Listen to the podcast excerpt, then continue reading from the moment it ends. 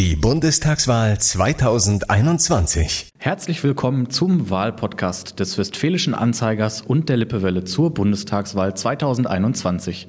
Wir sind heute zu Gast bei Peter Wehn, Anwalt in Hamm, und wollen mit ihm über die anstehende Bundestagswahl sprechen. Hallo, Herr Wehn. Guten Tag, herzlich willkommen. Wenn Sie jetzt mal auf die aktuell noch amtierende Bundesregierung gucken, was würden Sie dieser Bundesregierung denn für eine Schulnote geben für das, was sie in der letzten Legislatur geleistet hat? Drei plus ungefähr. Warum drei plus ungefähr?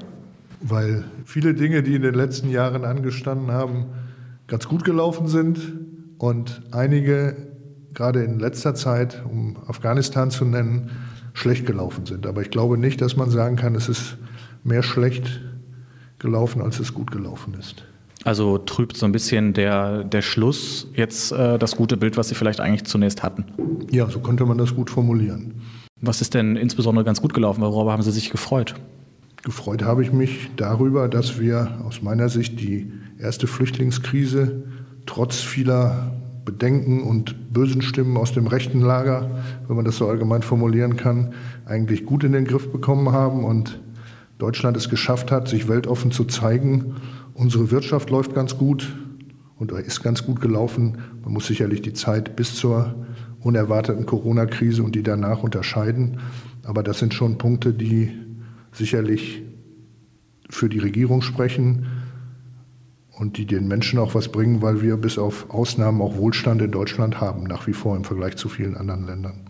Jetzt ist es trotzdem so, dass viele Menschen äh, auch schon vor dem Start der Großen Koalition unzufrieden waren damit und eigentlich gedacht haben, das ist jetzt eine Übergangsregierung, auch unter dem Eindruck, dass Jamaika gescheitert ist. Ähm, jetzt hat die Große Koalition ähm, dann aus ihrer Sicht doch relativ gute Arbeit geleistet. Es ist ja schwierig, es allen recht zu machen. Natürlich gibt es immer Menschen, die bei jeder Art der Koalition unzufrieden sind und die vielleicht auch von denen wenig berücksichtigt wurden. Aber ich meine schon, dass einmal durch die Große Koalition insgesamt ja auch ein Großteil der Gesellschaft ähm, repräsentiert wird. Und im Übrigen meine ich schon, dass vieles tatsächlich gut gelaufen ist. Wir haben immer noch Frieden, das ist ja auch alles heute nicht selbstverständlich. Die Deutschen leben in einer Situation, wo niemand Hunger leidet. Wir haben ein Gesundheitssystem, was im Wesentlichen funktioniert. Natürlich könnte man vieles verbessern, darum geht es ja nicht. Aber im Großen und Ganzen meine ich, dass unser Land funktioniert, gerade wenn man sich auch in anderen Ländern umschaut. Dass Dinge immer besser laufen können, versteht sich von selbst. Äh, jetzt haben Sie gerade schon gesagt, Afghanistan ist gar nicht gut gelaufen. Ähm, Gibt es noch andere Sachen, wo Sie sagen, jetzt zum Schluss ist denen so ein bisschen die Puste ausgegangen?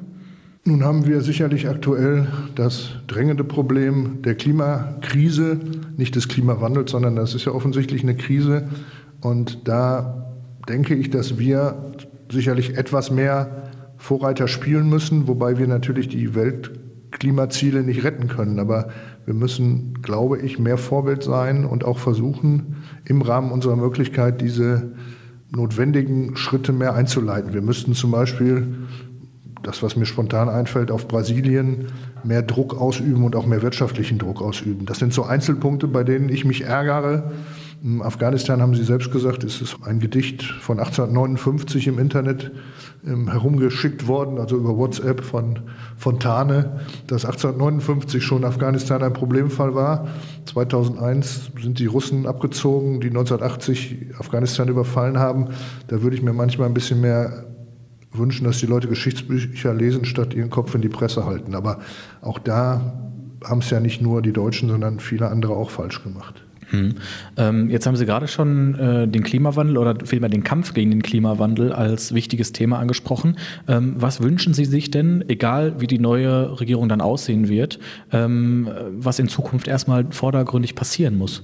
Also was sicherlich passieren muss, sind die einfachen Dinge, dass zum Beispiel jeder, der es kann, bei einem Neubau, ähm, durchaus auch mit staatlicher Unterstützung, Solaranlagen aufs Haus baut. Das kostet keine Arbeitsplätze, wir, sondern das ist einfach. Man kann, so wie die Idee der, weiß ich nicht, 1000 Herzen oder wie das heißt, oder 1000 Klimaherzen, man kann eben versuchen, einfach im Kleinen anzufangen, um daraus vielleicht irgendwann eine große Welle zu machen.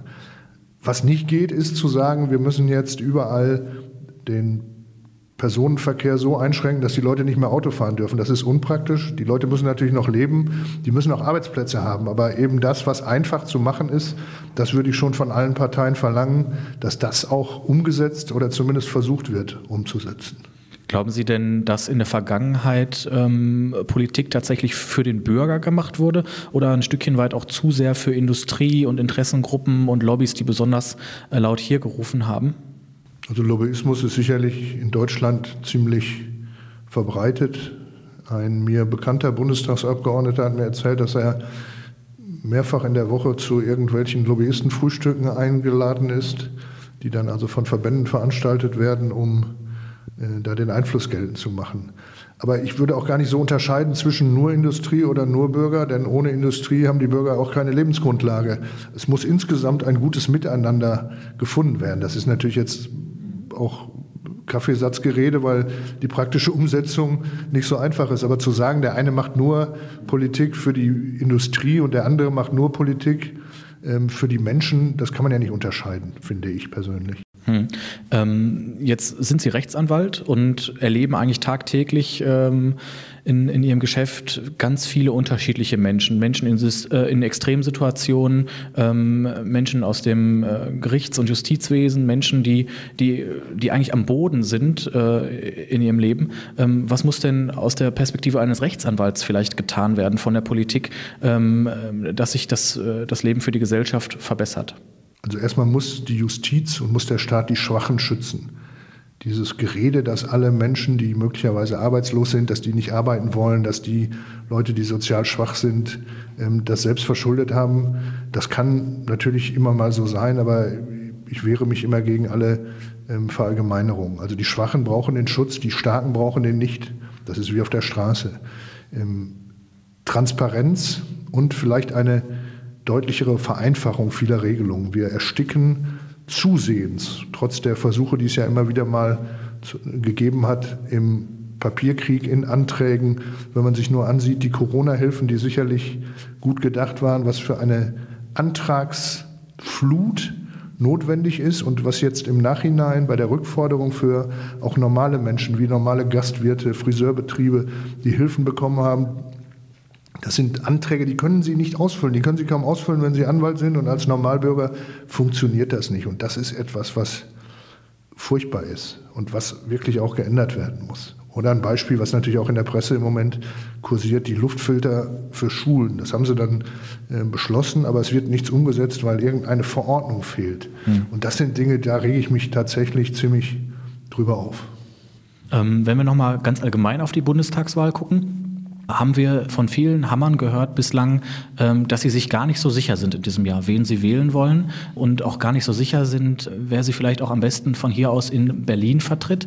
Äh, mal ganz allgemein gesagt, was glauben Sie, woran liegt das, dass viele Leute im Moment so unentschieden sind? Ich glaube, das liegt an der allgemeinen Unsicherheit, die die Menschen im Moment bewegt. Wir haben eine gesundheitspolitische Krise oder eine, eine Viruskrise mit dem Coronavirus.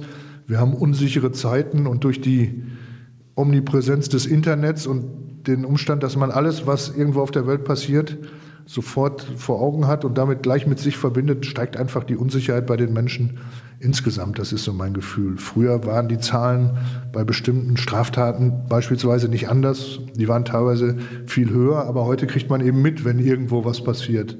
Und das ist ja auch aus Umfragen so zu sehen, die Menschen selbst, wenn man sie fragt nach ihrem Umfeld und nach ihrer eigenen Situation, beurteilen die als gut, sind aber trotzdem ganz unsicher. Das ist, glaube ich, einfach ein Umstand der Zeit, den werden wir auch nicht ändern können.